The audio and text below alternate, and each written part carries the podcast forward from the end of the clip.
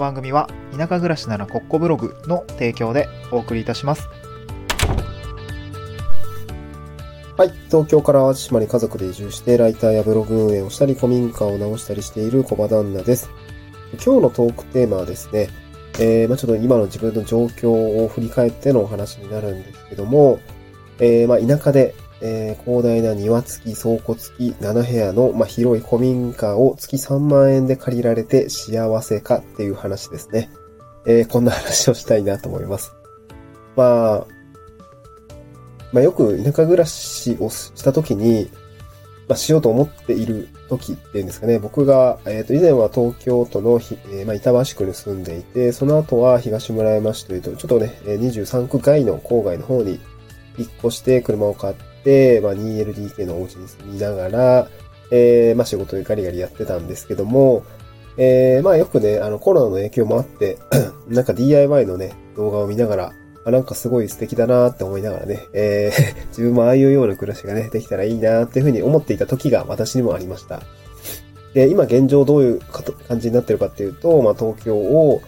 まあ東京での会社を辞めて、えっと、今淡路島ですね、兵庫県の淡路島に移住をしてきて、で、もう目の前にですね、あのー、めちゃくちゃ広い庭、めちゃくちゃ広いんですけどね、これ広さを表すのはちょっとわかんないですよ。テニスコート多分3つ、3面分ぐらいはあるのかな。あの、めっちゃ木とか生えてるんでね、あの、平野ではないんだけど、多分テニスコートだったら3、まあ、4つぐらいは入るかな。えー、そんぐらい、そんくらいの広さの、まあ、広大な庭がついていて、まあ、かつね、テニスコート1面分ぐらいの、まあ、面積の倉庫があって、で、7部屋ぐらいある古民家を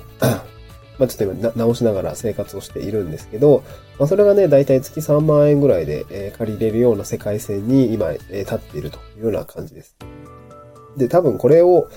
えっ、ー、と、2年前ぐらいの僕が自分が聞いていたらね、すごく多分、ハッピーだったと思うんですよ。可能性に満ち満ち溢れていて。別に今可能性に 満ち溢れてないわけじゃないんだけど、ちょっとね、状況的にはこの後話すんですが、多分ね、心躍ってると思うんですよね。その、いやもう庭ついてんのとか、うーん、倉庫までついてんのとか、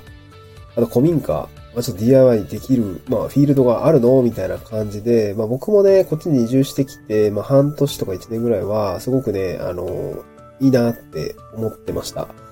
で、今実際どうかっていうとね、大変なんだよね。すごいね、楽しさがね、その先に、なんだろう、見えかけてるのはわかるんだけど、えっとね、ワクワクだったりとか楽しさみたいのの手前にね、やっぱ大変さみたいのがやっぱあって、そうだな。なんかね、その目線の高さで言うと、うん、まあ自分が普通に立っていて、僕今170ないぐらいの身長なんですけど、えっと、そうだな、166センチぐらいの部分に、なんていうのかな、まあ一つ壁があって、あの、まあ、ちょっと背伸びしたら、なんかこう、向こうの景色が見えるみたいな感じで、で、そっちの世界はね、すごくね、楽しそうだったり、ワクワクするような世界が待ってるんだけど、その手前には大変さってね、書いている壁があって、もう全然ね、見えないんですよ。もうちょっと休んでね、あの腰を下ろしよう思うんならもうめちゃくちゃ高い壁があって、え大変さみたいのしか見えてなくて、で、それどういう大変さかっていうと、まあ、やっぱりね、残地物の撤去があったりとか、えっとね、DIY によって出てきたこの土壁のて、あの、まあ、かい、あの、撤去だったりとかね、まあ、大量のこう、まあ、廃材ですよね。これの撤去があったりとか、まあ大変なんですよね。あの、まあ当然ね、自分のスキル不足っていうのもあって、まあ今、なんかね、スキル不足っていうかね、あの、時間不足かな。あの、まあライターをやったりとか、地域おこし協力隊の本業やったりとか、まあその一緒に事業やってる友達との、あの、まあ、仕掛けみたいな、まあ、種まきみたいなものがあるんですけど、そういうのをね、いっぱいいっぱいこう、広げながらね、やってるとね、やっぱどうしても時間が不足してきていて、なんか自分のやりたいことがで、やれている時間っていうのがね、ちょっとやっぱなくて、で、そういう中でも、まあなんかね、本来 DIY って多分楽しいと思うんですよね。僕もね、あの、基本設計やってる時、その、ゾーニングかな？えー、ここはこういうゾーニングにして、みたいな、こう 3D キャドあの、簡単なんですけど、あの、あの無料のツールでいろいろあるので、まあぜひね、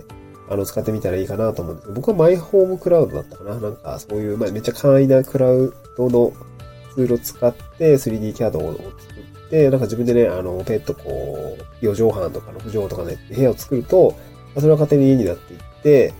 それがね、あの 3D で作れて、中も入れてみたいな、こんな感覚になるな、みたいな。それを、まあ、現状の、あの、なんていうのかな、えー、古民家をトレースして、えー、リフォーム前は多分こういう状態だよね。和室がここにあって、とか、コンテナの部屋さで、みたいなね。まあ一応空間だけかな。あの、なんとなくトレースできたのはね、えー壁のた、あの、天井の高さとかまではちょっとあまりトレースしてないんですけど、まあそんな感じで、えー一旦その、現状の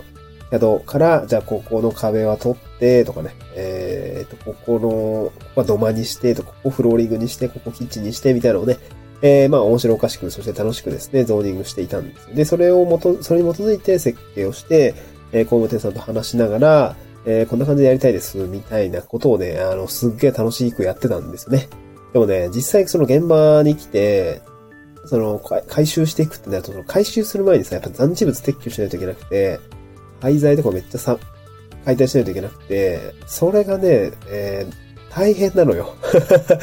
シンプルに大変なのよね。そういうのがあったりとか。で、これ一人でね、淡々とやっていくっていうのはね、非常にしんどい。